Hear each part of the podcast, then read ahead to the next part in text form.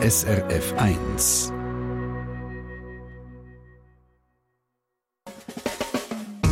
Deine Mundart auf SRF 1. Eine ganze Stunde geht es um Mundart. Und es werden immer Fragen beantwortet. Von wo kommt eigentlich der Ausdruck? Was bedeutet das Wort hier ursprünglich? Wie ist die und die Redewendung entstanden? Eure Fragen rund um Mundartsachen beantwortet unsere Mundart-Redaktion seit fast 30 Jahren hier am Radio. Und der erste, der die Frage beantwortet hat, das ist der Christian Schmid. Er war langjähriger Redakteur bei Radio DRS und SRF bis zu seiner Pensionierung im 2012. Aber der Christian Schmid hat nach seiner Pensionierung nicht etwa aufgehört mit Fragen beantworten, sondern freiwillig weitergefahren. Jetzt ist gerade sein neuntes Buch über Redewendungen und Ausdrücke herausgekommen. Es heisst «Käferviertel trocken». Genau. Der André Perler, ein Nachfolger von Christian Schmid in der SRF Mundart-Redaktion, hat ihn ins Radiostudio zum Gespräch eingeladen. Die beiden haben über Redewendungen geredet, aber auch über die Macht von Sprache und bestimmten Wörtern. Christian, du hast in deinem aktuellen Buch 60 neue Redensarten und Ausdrücke unter die Lupe genommen. Die Texte sind sehr unterhaltsam, aber sie verheben auch wissenschaftlich. Du hast zu jedem Ausdruck aufwendig recherchiert und bringst jenste Belege. Ich werde mit dir zusammen ein paar von diesen Ausdrücken und Redensarten angucken. Als erstes gerade Hanebüchen und Hagebuchig. Ich habe nicht gewusst, dass die beiden Wörter miteinander verwandt sind. Kannst du das erklären? Ja, also von der Form her ist das ganz einfach. Ursprünglich ist das Bezeichnung von einem Baum. Und die Hagebuchen, oder? Genau, sieht man heute, oder? In der Sprache vom Mittelalter hat das Hagenebuche geheissen. Jetzt ist bei Hanebüchen ist die zweite Silbe weg, also Hage. Mhm. Und dann heisst es nur noch Hanebuche. Und bei Hagenbuchen ist die dritte Silbe weg. Dann heisst statt Hagene nur noch Hagebuche. Ja.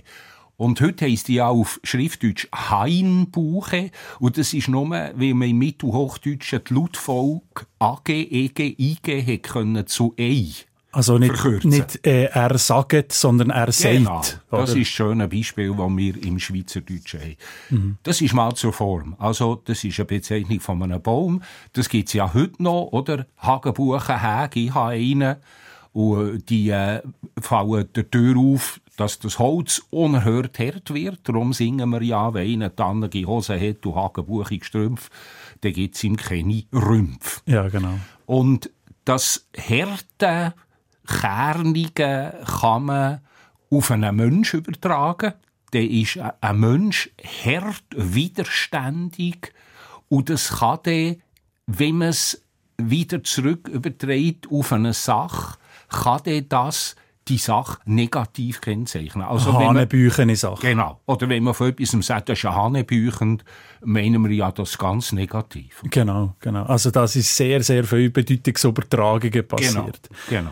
Eine andere Redewendung, die du im Buch erklärst, ist der Vogel abschießen. Für mich heisst, der hat den Vogel abgeschossen, der hat einen kompletten Blödsinn gemacht. Aber, hat sich blamiert. Oder? Genau, ja. genau. Aber du schreibst, dass das ursprünglich positiv gemeint war. Ja. Der Vogel abschießen, das kommt aus einem alten Schützenbrauch. Da ist viel belegt, oder? Spätes Mittelalter, frühe Neuzeit, hat man einen hölzigen Vogel auf einer Stange da und hat den probiert abzuschießen mit Armbrust, meistens aus dem Stehen, aus dem Reiten raus, oder? Und der, der den Vogel abgeschossen hat, der hat gewonnen, oder? Der hat das Ziel getroffen. Ich mhm. lese aus einem Buch von 1896, wer beim Vogelschießen den Vogel von der Stange schießt, hat das Beste getan. Wer sich sonst durch eine glückliche Tat vor allen auszeichnet, von dem sagt man bildlich, er hat den Vogel abgeschossen. Das also, ist, das ist schon übertragen aus der genau. Jägersprache oder aus der Schützensprache. Aus der Schützensprache, und zwar ins Positive. Genau.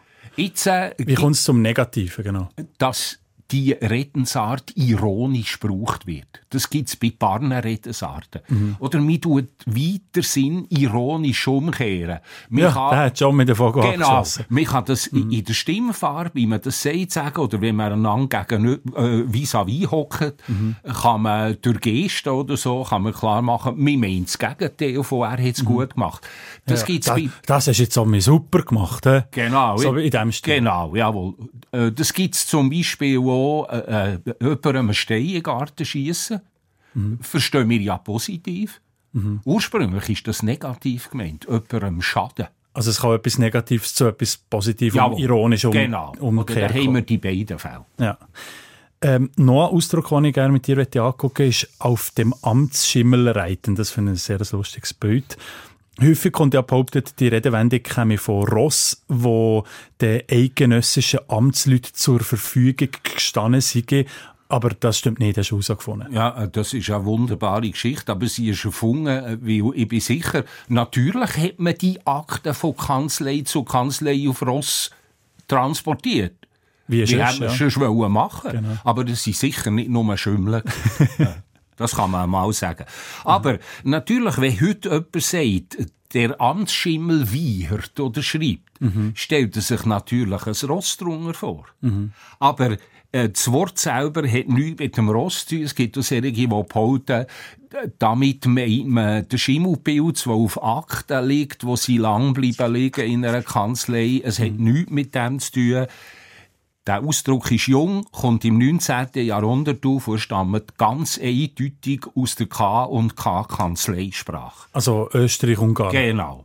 Und dort sieht man, dass Schimmel in der Ansprache eine Vorlage meint. Also eine Vorlage, wo man Akten äh, ausstellt nachher. Mhm. Und zwar heisst die so wegen dem latinischen Wort similis, ähnlich. Und Simile, oder? Der Vorlage sagt man Simile, aus dem hat es Schimmel gegeben. Und so ist Schimmel noch heute zum Beispiel im Wiener Mundartwörterbuch erklärt. Ah. Da kommt das Wort Schimmel, nein, es heisst Singer Vorlage. Lustig. Oder? Und ich muss noch dazu sagen, dass zur Vorstellung von einem Ross ist gekommen, hat vielleicht damit zu tun, dass einer, der pedantisch ist, in der österreichischen Sprache heisst ein Eithüpferl Reiter. Und einer, der eben pedantisch ist mit so Amtsvorlagen, ist ein Schimmelreiter. Und dort hat man natürlich schon mit dem Ross im Kopf, wenn man von Reiter redet. Aber genau. man kann ja auf, auf etwas umreiten und dort ist kein Ross dabei. Genau. Ja. ja. Ähm, jetzt mal grundsätzlich, wie unterscheidest du plausible von unwahrscheinlichen Deutungen? Wie gehst du da vor? Ich habe eigentlich nur meine Geschichten aufbauen auf dem Beispiel, das ich habe. Das heisst, meine Hauptarbeit ist, mit dem Computer heute Beispiele suchen, so weit in der Sprache zurück, wie ich nur kann. Ja. Und da kann man seine Suche einschränken, wenn man das ein bisschen draussen hat. Ich kann äh, in, in Bücher schauen und kann die Zeit einschränken, die ich sehen will. Mhm. Und das geht zurück eigentlich gut bis ins 16. Jahrhundert. Ab dem 15. Jahrhundert wird es ein bisschen schwach. Mhm. Und was ich noch muss machen, ich muss spielen mit den Formen. Man hat nicht gleich geschrieben. Oder? Wir, ja. Die Wörter haben gleich geschrieben, und die haben nicht die gleiche Form gehabt. Ja, wenn man an Hagenbuche, Hagenebuche ja, und so weiter redet. Oder wenn man zum Beispiel der Redensart nachher geht von Pontius zum Pilatus rennen, das kann man ja gar nicht. Der Pontius Pilatus ist eine Person. ja. Jetzt sieht man, dass das zuerst hat Geis etwa 200 Jahre lang von Herodes zu Pilatus ah. schicken. Ja. Und auf dem bauen ich Geschichten auf, oder? Auf diesen Beispielen. Darum, wenn du mich fragst, was ist plausibel, was ist nicht plausibel, äh, das Problem ist ein bisschen, wenn man ältere Deutungen anschaut, früher hat man Redensarten zum Volksgut gezählt. Mhm. Und die äh, Gelehrten im 19. Jahrhundert haben das gern äh, quasi im Bereich vom Germanischen hineingenommen und haben da Geschichten dazu erfunden, wo man muss sagen, wenn man ein Beispiel von sich hat, was soll das? Das hat doch gar nichts mit dem zu tun. Und hier aber die Geschichte so aufgeschrieben, als wäre sie ganz sicher war, oder? Genau, ja. jawohl. Ja. Und es ist eben vielmal so, äh, bei den Wortgeschichten, Wortgeschichten erzählen ist grundsätzlich ein heikles Geschäft. Das muss ich dir nicht erzählen. Mhm. Das weißt du. Weil, äh, wenn man zurückschaut, oder, da laufen Spuren parallel, andere kreuzen sich, da kommen andere Sprachen ins Spiel. Mhm. Und da muss man beweglich sein. Und am Schluss kommt vielmal nicht ein Resultat raus. Es bleibt so etwas Offenes. Und bei diesen Wortgeschichten ist vielmals interessant eigentlich Geschichte, dass man sieht, ja. was da alles dran beteiligt ist. Du widerlegst in deinen Büchern, auch im neuen Buch, äh, eine ganze Schwette von falschen, aber eben verbreiteten Erklärungen und Wortherkünften. Ist es dir wichtig, die Leute aufzuklären? Ja, e-, eigentlich würde ich sagen, nein. Nein. Weil Wortgeschichten sind nur interessant als lebende äh, Tauchgänge in die Sprache, wo man eben mit ins Gestrüpp mhm. hineingeht. Oder wenn man sich mit Sprache befasst, auch wissenschaftlich in der Regel schlägt man den Gegenstand tot. Mhm. Das ist ja bei wissenschaftlichen Untersuchungen auch so, Biologie. Man muss eine Pflanze töten, auseinandernehmen, sezieren. Mhm. Und bei Sprache ist es auch ein bisschen so. Mir ist e-, eigentlich das Wichtigste, was ich will, ist, dass die Leute, die meine Geschichte lesen, sehen, dass die Alltagssprache ein ziemlich anarchisches, kreatives Spiel ist. Mhm. Also wir können Sprache verstehen wie eine Art seit Jahrtausenden fortgesetzte Reihe von Scharaden. Und von einer Sprache quasi zu verlangen, dass sie logisch ist von der Alltagssprache, das ist absolut hirnrissig. Mhm. Also Aufklären hat ja etwas damit zu tun, ich sage ihnen, wie es der richtig ist und die mhm. sollen es richtig machen. Nein. Sie sollen sich vergnügen, wenn sie die Geschichte erleben. Und vielleicht äh, manchmal auch sehen, dass man seine Sprache, wenn man sich ein bisschen überlegt, äh, ein bisschen aufmerksamer kann brauchen Christian Schmidt, du erklärst in deinem Buch nicht nur die Herkunft und Entwicklung von Ausdrücken und Redewendungen, da nehmen wir schon kein Blatt vor zum wenn es um Sprachkritik und Sprachphilosophie geht. Da werden jetzt auch noch zwei, drei Sachen mit angucken. Als erstes die Sprache der Corona-Pandemie. Du kritisierst Begriffe Social Distancing und Lockdown in diesem Buch. Die sind ungenau. Was meinst du damit? Ja, also, die Wörter sind nie genau die sind mehrdeutig und wir brauchen sie und sagen mit ihnen, was wir mit ihnen sagen. Punkt. Also es kommt mir sicher nicht bei dieser Kritik darauf an, dass ich sagen die sind ungenau. Also Social Distancing, wo man in der englischen Sprache den Begriff hat brauchen, mhm. hat man noch unterschieden von Physical Distancing. Und das, was man im Social Distancing eigentlich macht, ist Physical Distancing. Mhm. Social Distancing meint geistigen Abstand voneinander. Oder? Genau.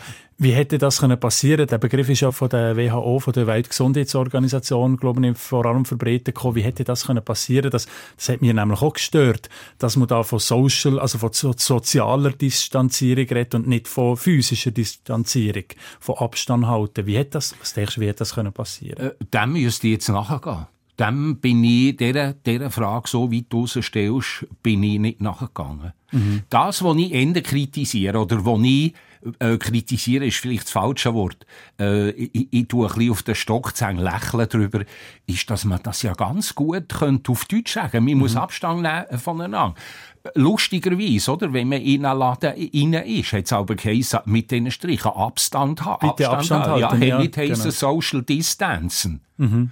äh, das ist doch das Lustige. Und zweitens, es hat schon früher, ähm, hat es Begebnisse gegeben, wo man hat müssen Abstand halten musste, die viel einschneidender waren. Bei früheren zum Beispiel, so, ja. zum Beispiel Mauch, Lauenseuche war. Die waren abgeschnitten auf ihren Bauernhöfen wie auf einer Insel und haben nicht raus können, niemand rein können. Die hatten keine Telefon und Handy. Gehabt. Mhm. Wir haben ja können sozialen Verkehr betreiben, auch wenn wir Physical Distancing gemacht haben. Und mhm. noch ein Grund, dass ich das Kapitel habe geschrieben habe, ist, mhm dass man sieht, wie wir sofort an den Wörtern von Anfang rumniffeln. Oder wir machen Zeitformen auf. Hast Social Distanced? oder, oh, dann haben wir müssen Social Distancen. Oder dann haben wir Home Office oder Home Office. Mhm. Äh, das finde ich einfach lustig. Und so funktioniert unsere Sprache. Du hast in deinem Text geschrieben, wir hege einen großen Teil unserer Sprache in vorauseilendem Gehorsam schon mal aufgegeben. Eben mit diesen Anglizismen, die wir übernehmen, wie Social Distancing oder Lockdown oder so. Dabei, wie ich auch schon Sendungen zu diesem Thema gemacht und habe herausgefunden, Anglizismen machen etwa 1% von unserem Wortschatz aus. Findest du es wirklich so schlimm mit diesen Anglizismen? Nein, gar nicht. Nein, ich finde es überhaupt nicht schlimm. Ich so, so kommt es ein bisschen rüber, wenn man, wenn ja, man den, das, das Kapitel liest. Oder? Das ist nicht gut. Ich finde es überhaupt nicht schlimm. Sonst müsste ich auch nicht zufrieden sein mit den Französismen in unserer Mundart und die überwiegen dort Anglizismen schwer, schwer, schwer. Genau, das hätte ich nämlich als nächstes gebracht. Du hast nämlich in einem anderen Kapitel verteidigt, dass du Guckummern und vis-à-vis siehst und nicht Gurken und gegenüber. Genau. Und eben, also ich, ich hätte dich fragen ob die Entlehnungen aus dem Französischen die weniger schlimm sind als die aus dem Englischen. Nein, überhaupt nicht. Man muss einfach sehen, oder man muss den Blick für das offen haben. Eigentlich wollte ich zeigen, dass wir manchmal, wenn wir Anglizismen brauchen, das, was wir damit sagen, irgendwie wichtiger machen, als es eigentlich ist, wenn man es Mundart würde sagen. Mhm. Also, mir kommt es manchmal vor, wie man mit der englischen Corona-Sprache äh, uns ein bisschen müssen trösten für das, mhm. was uns dort passiert ist. Ein anderes sprachpolitisches Thema von dir ist die Klimakrise. Du hast in diesem Buch geschrieben, das Wort Umwelt sei als Unwort. Wieso? Für mich. Mhm. Weil im Wort Umwelt ist unsere ganze falsche Weltsicht wie kristallisiert. Und die falsche Weltsicht von mir aus gesehen ist, dass wir uns gegen an einen besonderen Platz stellen, im Unterschied zu alles anderen. Also der Mensch im Zentrum. Genau, oder? genau. Jawohl, das Und hat, die Umwelt ist rundum. Genau, das hat die Religion gemacht, das hat die alte Philosophie gemacht. Äh, man hat gern quasi der Mensch als besonders angeschaut wegen seinem Geist. Der Körper hat man verachtet. Das ist in der mhm. Religion so. Das mhm. ist in der, in der, der, für einen Descartes ist, ist, ist der, der Körper eine Art Apparat gewesen, komplizierter. Mhm. Mehr nicht. Und ich will einfach darauf aufmerksam machen, dass das nicht so ist. Es gibt eine Lebenswelt. Und dort rein gehören Pflanzen, Tiere, Meer, alle Kreisläufe, die es gibt. Mhm. Und wenn wir an der Umwelt etwas machen, und das verschleiert das Wort eben, wenn wir an der Umwelt etwas kaputt machen, machen wir an uns etwas kaputt. Wir gehören auch dazu. Zu mhm. Was wäre eine gute Alternative für das Wort Umwelt? Lebenswelt passt mir. Also, ich, wenn man wissenschaftlich redet, kann man natürlich Ökosphäre, aber das ist blöd für, für die Alltagssprache. Das klingt sehr wissenschaftlich. Ja, das klingt sehr wissenschaftlich. Aber äh, das ist äh, äh eine Lebenswelt, Skandal oder ein Lebensweltunglück, das betrifft eben uns auch. Und nicht etwas, was um uns herum ist, wo wir das Gefühl haben, wir stehen drüber, dürfen das brauchen, wie wir wollen, dürfen das ausbieten, wie wir wollen das ist eben ein völlig falscher Blick. Und da finde ich, müssen wir etwas ändern, sonst bringen wir es nicht zu Weg, die Klimazerrüttung, die heute ist, der zu begegnen, adäquat. Genau, das ist auch Klimazerrüttung und nicht Klimakrise. Ja, es ist keine Krise. Weil, weil man nicht zurück kann genau. äh, an, an den Punkt vor der Krise. Ähm, hast du das Gefühl, man könne das Denken der Menschen ändern, indem man Begriffe ändert? Generell äh, so, wie du es jetzt sagst, nicht. Mhm. Weil Sprache und Denken funktioniert nicht eins zu eins. Das ist das eine Mal. Mhm. Das zweite ist, wenn man jetzt wirklich ein Purist sein und sagen, alle Wüsten würden draus, oder?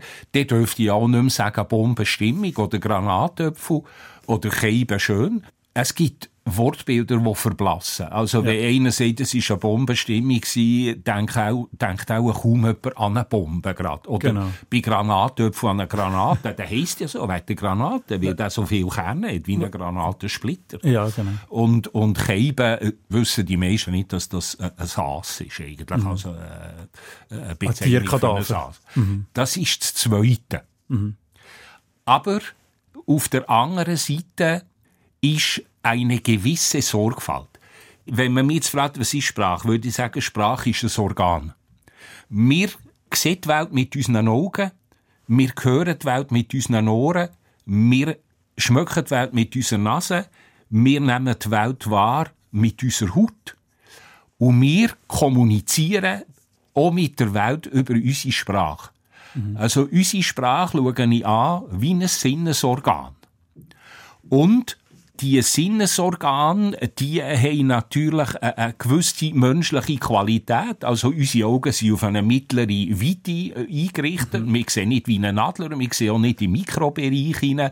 So geht's mit dem Losen und mit dem Schmecken auch. Ein Hund schmeckt tausendmal besser als wir.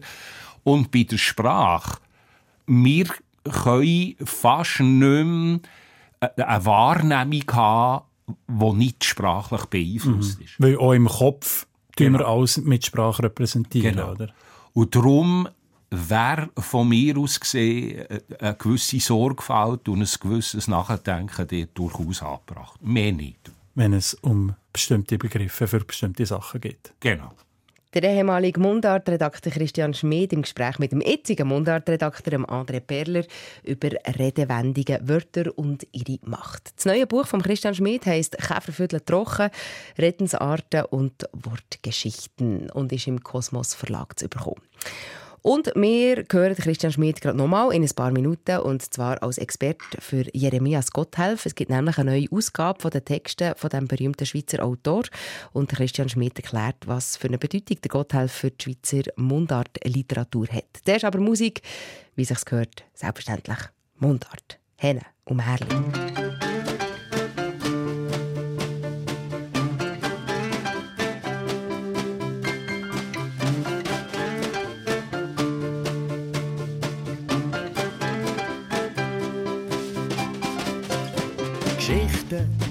Aus einer Zeit mit Sachen, was gar nicht gibt. Es ist einmal so für sie an, und wenn sie nicht, sie sind noch da. Dort sind Wunder ganz normal und ich werd sie immer auch selber einmal in so einen Zauber für eine Stunde und als vergessen um mich um. Und obwohl schon älter bin, kann ich mich freuen, wie in der Zeit. Und ich als kleiner Gil, das ist doch schon länger her, träumt und mir auch vorgestellt habe, wie schön dass es doch wär. Selber mal ein König ziehen, Drachen und ein Bär. Kind sie ist zum Glück für mich auch heute noch nicht schwer, nicht schwer.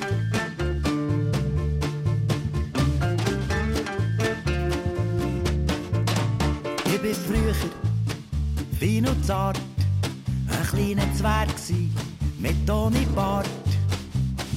Nur ein klein, mit grossem Stolz, ein Schwert aus Tannenholz. Im Gärtnerwäldli steht mein Schloss, am Zwergenstein mein schwarzer Ross. Und wir sind immer die Guten gsi, und haben die Bösen verjagt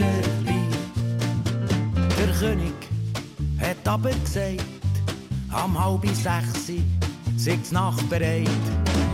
So habe ich als kleiner Gil, das ist doch schon länger her, weitergespielt und gemeint, dass nicht der König wär. Richtig König schaut auf die Uhr und brummelt wie ein Bär. Kleine, feine Zwerg, jetzt eben manchmal schon noch schwer, schon noch schwer. Etwas, wo immer bleibt, Geschichten, die es gar nicht gibt. Und man erzählt sie von Jahr zu Jahr immer weiter, als wär sie wahr. Weil dort sind Wunder ganz normal. Und ich werd sie immer auch selber mal in so einen Zauber für eine Stunde. Oh, als vergessen um mich um. Und obwohl ich schon älter kann ich mich freuen, wie sie nicht Zeit. Und ich als kleiner Gil, das ist doch schon länger her, träumt und mir auch vorgestellt habe, wie schön dass es doch wär. Selber mal ein König ziehen, Drachen und ein Bär.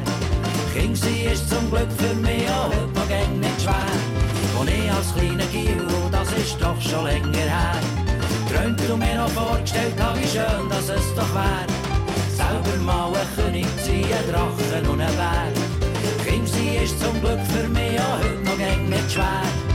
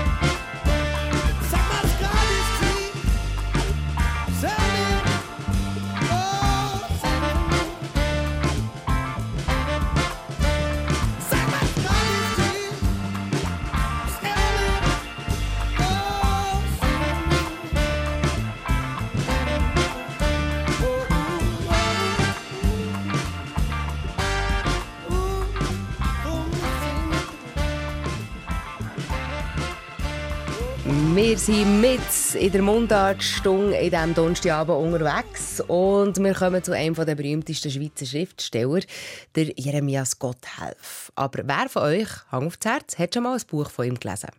Ich könnte mir vorstellen, dass viele vielleicht die schwarze Spinne in der Schule haben gelesen aber sonst vielleicht nicht so viel. Der Zürcher Literaturprofessor Philipp Tyson arbeitet an einer grossen neuen Leseausgabe mit den wichtigsten Romanen, Erzählungen und weiteren Texten vom Gotthelf. In fünf Jahren sind 15 Bände geplant und die ersten drei Bände, «Die schwarze Spinne», «Uli der Knecht» und «Uli der Pächter», sind vor ein paar Tagen rausgekommen was an dieser Zürcher Ausgabe neu ist und was der Gotthelf für eine Bedeutung für die Schweiz und die Mundartliteratur hat, das gehört jetzt im Beitrag vom Mundartredakteur André Perler. Der Philipp Tyson ist Professor für deutsche Literaturwissenschaft. Mit seinen Studierenden an der Uni Zürich behandelt er ging um mit Texten von Jeremias Gotthelf. Und da gibt es ein Problem. Fünf von diesen Gotthelf-Texten sind nämlich nur schwer erhältlich im Buchhandel. Man muss meistens Antiquariat gehen. Es gibt natürlich auch ähm, die historisch-kritische Gotthelf-Ausgabe, die zu Bern wird rausgegeben Die ist natürlich aber so teuer, dass Leute wie ich sie, die mit Gotthelf forschen, wahrscheinlich sich könnten ins Regal stellen, wenn sie sie nicht in der Bibliothek haben. Aber jetzt in der Buchhandlung, finde ich, braucht es wirklich die wichtigsten Texte von Gotthelf im Regal. Oder? Jetzt könnten wir ja einfach ältere Ausgaben von Gotthelf-Texten nachdrucken. Zum Beispiel der Diogenes Verlag hat so eine aus den 1940er, 50er Jahren. Aber in den älteren Ausgaben sind die Sprache zum Teil stark verändert gekommen, erklärte Philipp Tyson. Wenn bei Gotthelf steht, es ducht mich, dann steht da nicht, es ducht mich. Das ist etwas, was die Berner später eintragen haben. Es muss es ducht mich heißen. Und es muss auch, darf auch nicht Bub heißen, sondern Bub. Und da merkt man schon, da hat jemand eingegriffen und gesagt, nein, man muss das normieren. Und bei Gott habe ich schon das dass er eigentlich nicht normiert, dass es wirklich ein Wildwuchs ist. Und ich habe versucht, so viel Wildwuchs wie möglich da zu lassen. Darum hege der Diogenes Verlag nicht die alten, stark veränderten Texte nachdrucken, sondern eine neue Fassung herausgeben. Und für die geht der Philipp Tyson jetzt zurück zu den Erstdrucken aus dem 19. Jahrhundert. Er tue nur klare Fehler korrigieren und die Texte ganz säuferlich der aktuellen Rechtschreibung anpassen. Weil es ist ja keine wissenschaftliche Ausgabe, sondern eine Leseausgabe für eine breite Leserschaft. Man soll die Texte also möglichst leicht können verstehen. Der Philipp Tyson hofft, die Romane und Erzählungen vom Gotthelf kommen dank dieser neuen Zürcher Ausgabe um mehr gelesen nicht nur von seinen Studierenden. Die breite Bevölkerung kennt heute ja vor allem die Verfilmungen von Franz Schneider, vielleicht auch noch die Hörspiele von Ernst Spautzli.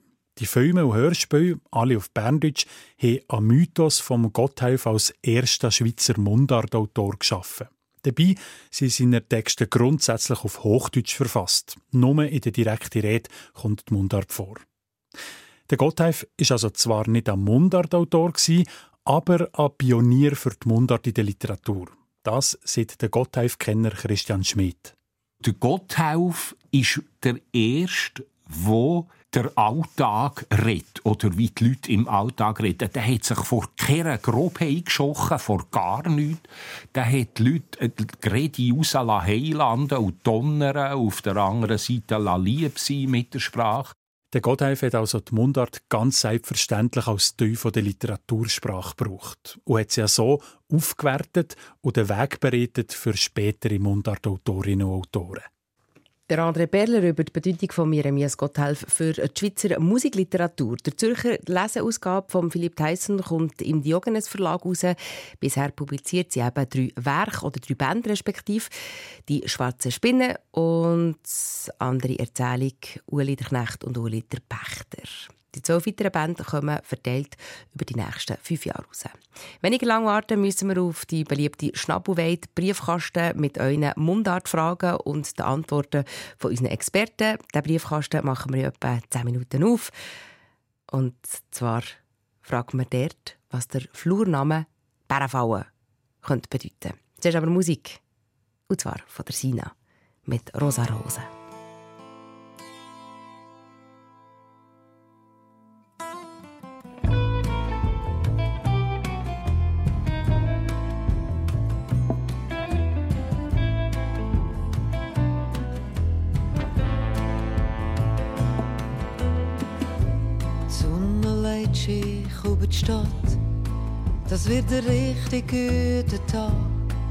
Schimmelmilch en meine goldig kramte Tasse.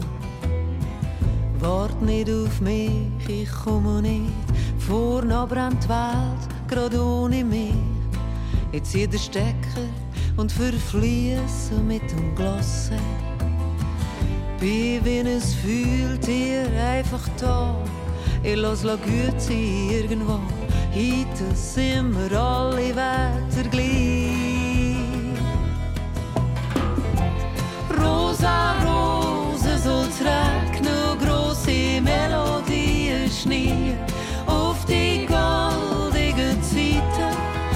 she loves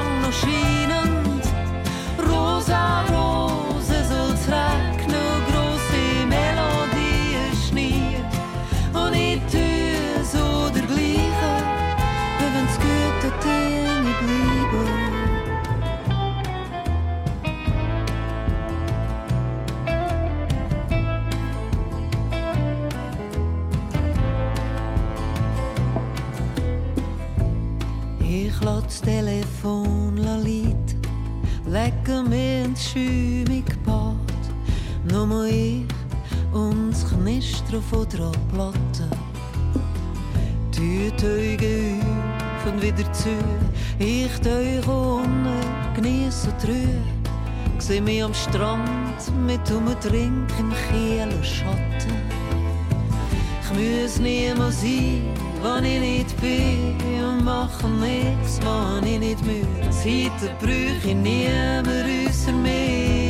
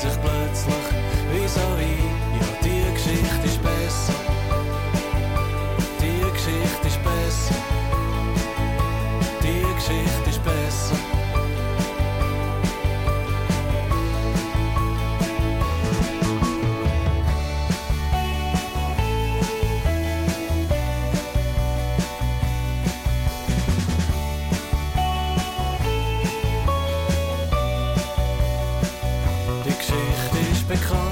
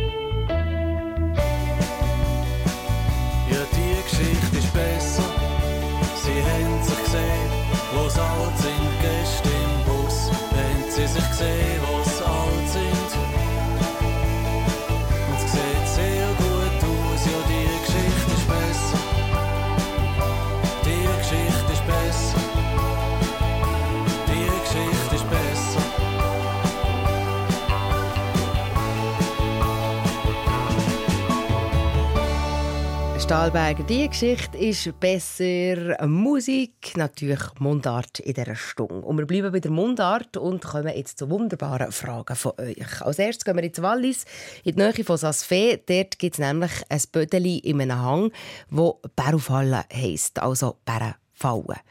Der Edi Steiner von Sasfee wird von unseren Mundartexperten wissen, wie es zu diesem Namen kommt. Ob man tatsächlich früher Bären eingefangen hat oder ob es dort vielleicht Beere gab, die den Bären gut gefallen haben, die also den Bären gefallen. Der andere Perler hat die Antwort. Den Flurname Bärenfalle gibt es mindestens 30, 40 Mal in der Deutschschweiz. Und wahrscheinlich beziehen sich die allermeisten von diesen Flurnamen tatsächlich auf die Bärenjagd. 1904 ist der letzte Bär von der Schweiz geschossen gekommen. Erst seit den 2000er Jahren gibt es Omi-Bären in der Schweiz. Aber vorher, bis nach dem Mittelalter, hat es im Gebiet der heutigen Schweiz viele Bären gegeben. Sie haben dann ja auch noch viel grösseren Lebensraum gegeben, weil das Gebiet der Schweiz viel weniger dicht besiedelt war. Und die Bären sind schon Zeit um Mittelalter gejagt gekommen. Dann war die Jagd auf Bären ein Privileg der Feudalherren. Die haben meistens mit Hunden gejagt und die Bären nein, mit Spiessen getötet. Wo das Privileg mit der Zeit aufgeweicht ist, haben auch Normalsterbliche Bären jagen. Schon im Mittelalter sind neben der Jagd mit Hunden auch Fanggruben beliebt eben die sogenannten Bärenfallen. Die Gruben hat man im Waldgebiet ausgehoben, mehrere Meter tief. Häufig hat man als Köder Fleisch oder sogar ein lebendiges Gitze oder Lamm in die Grube da. Manchmal hat man die Grube auch mit Äst, Zweigen und Lob zugedeckt. Und wenn ein Raubtier, Bär, Wolf und so weiter drüber gelaufen ist, ist es wegen dem Gewicht eingekehrt und nicht mehr rausgekommen. Später hat man auch automatisierte Fangvorrichtungen gegeben, wo der Eingang zugegangen ist, sobald das Tier in der Falle war. Das gefangene Tier hat man entweder verhältnismäßig leicht töten oder ins Leben gefahren. Lebende Bären waren lange eine Attraktion, zum Beispiel als dressierte Tanzbären oder als Opfer von Tierhetzen. Aber gleichzeitig hat man Bären auch gejagt und tötet, weil sie eine Gefahr für Menschen und Nutztiere waren. Und darum hat man auf vielen Orten Bärenfallen angelegt. Erst, wo moderne Schusswaffen aufgekommen sind und wo der Bärenbestand schon toll abgenommen hat wegen der Jagd, sind die Fallgruben aus der Mode gekommen. Die eine oder andere sieht man aber heute noch im Gelände. Und die Bärenfallen sind als Flurnamen geblieben. Eben etwa 30, 40 Mal in der Deutschschweiz. Hauptsächlich im Alpenraum. Vielleicht hat es nicht an jedem von diesen Orten eine Fanggruben gegeben, aber hat man an all diesen Orten früher Bären gejagt. Neben den Bärenfallen findet man Flurnamen wie Wolfsfallen, Fuchsfallen oder Dachsenfallen, aber die sind viel seltener als Bärenfallen. Zu der spezifischen Flur Bärofalla nördlich von Saas-Fee, wo der Edi Stener dann angefragt hat, habe ich leider keine genauere Angaben gefunden. Aber auch dieser Name hat sicher nicht mit Börreni, sondern mit der Bärenjagd zu tun. Bärenfallen waren also früher einmal so verbreitet, dass heute um die 40 Orte in der Deutschschweiz Bärenfallen heissen.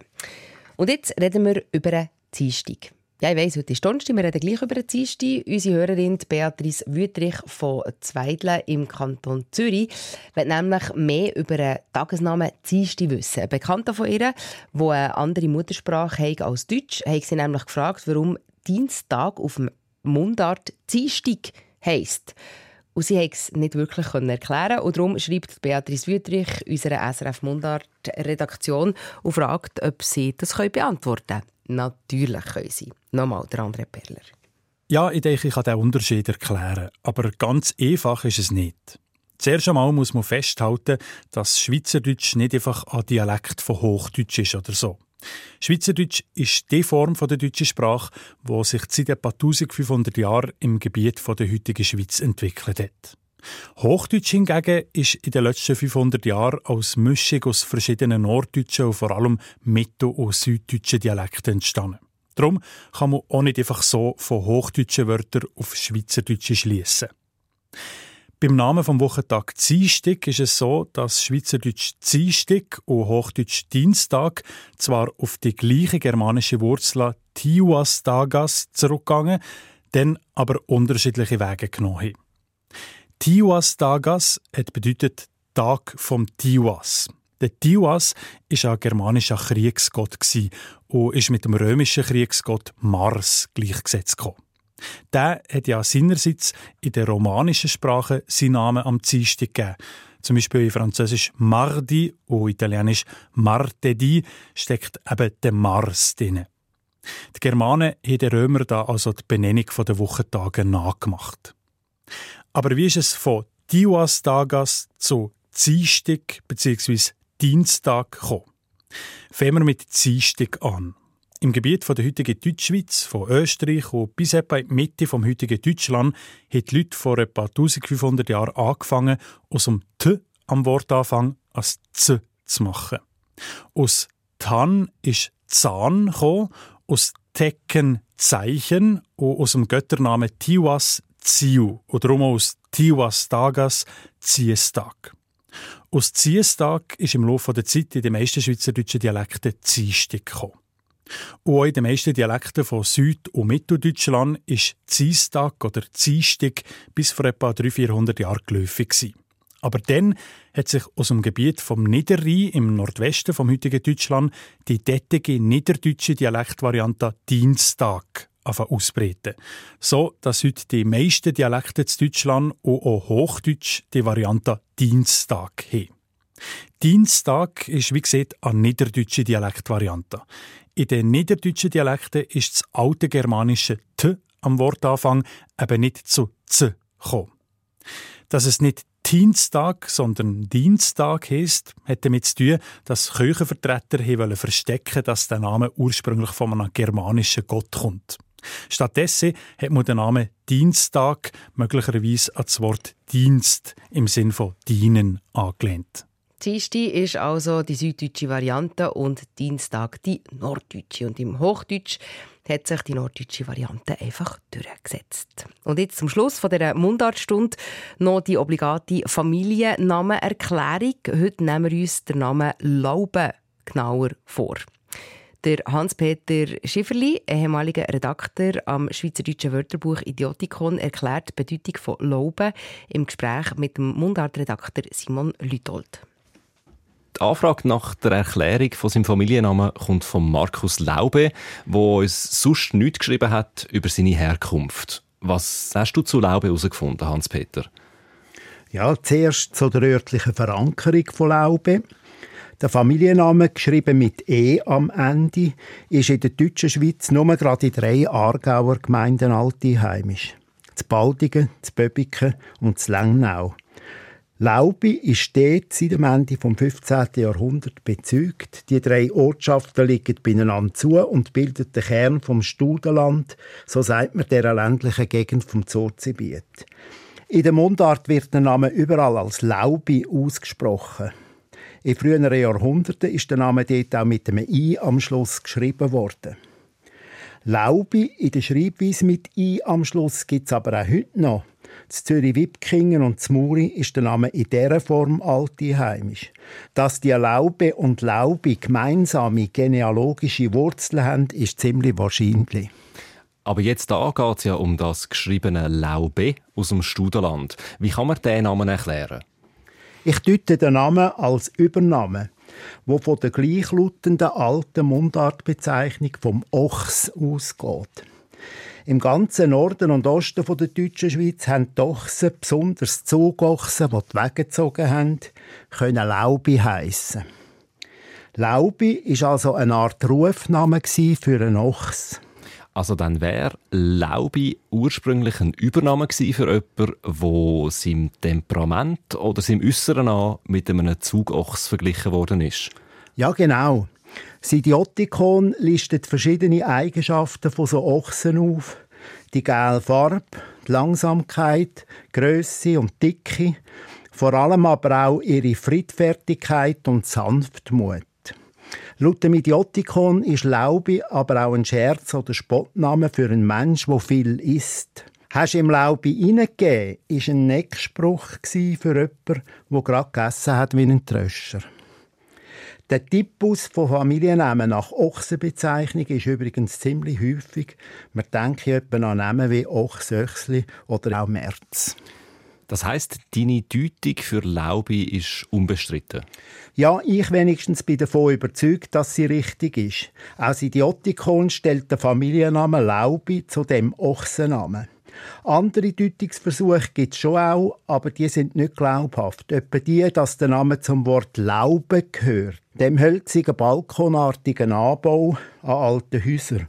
Oder zum alten Eigenschaftswort Laub, was so viel geheissen hat wie lieb, geliebt. Aber es könnte immerhin sein, dass der Ochsenname Laubi selber ursprünglich etwas zu tun hat mit dem Adjektiv Laub und dass er so etwas wie ein sanftes Lieblingstier bezeichnet hat. Spannende Sachen haben wir wieder erfahren und wir sind schon wieder am Ende von dieser Mundartstunde. Die Redaktion hat gemacht der André Perler und Simon Lütold. Nächste Woche hören wir dann die neueste Folge von «Deine Mundart» Podcast. Dann befasst sich dort Nadia Zollinger und der Markus Gasser mit Bauernregeln. Das ist ja spannend. Woher kommen sie? Warum sind sie meistens Hochdeutsch und geriemt? Und natürlich verzapfen Bauernregeln nicht nur sich. Und man kann sich auf die Regeln feierlich verlassen. Das also das Thema genau in einer Woche hier bei SRF 1 bei «Deine Mundart».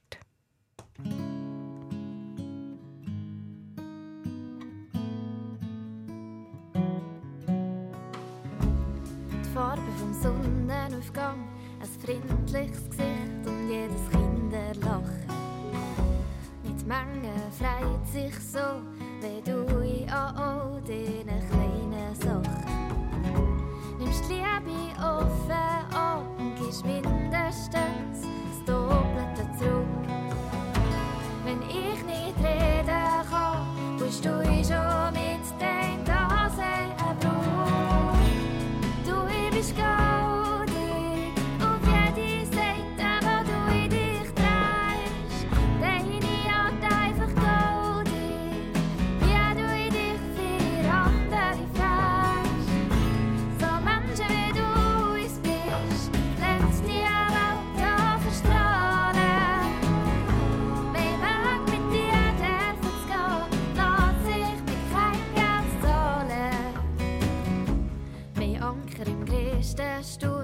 wenn mein Schiff langsam droht unterzugehen.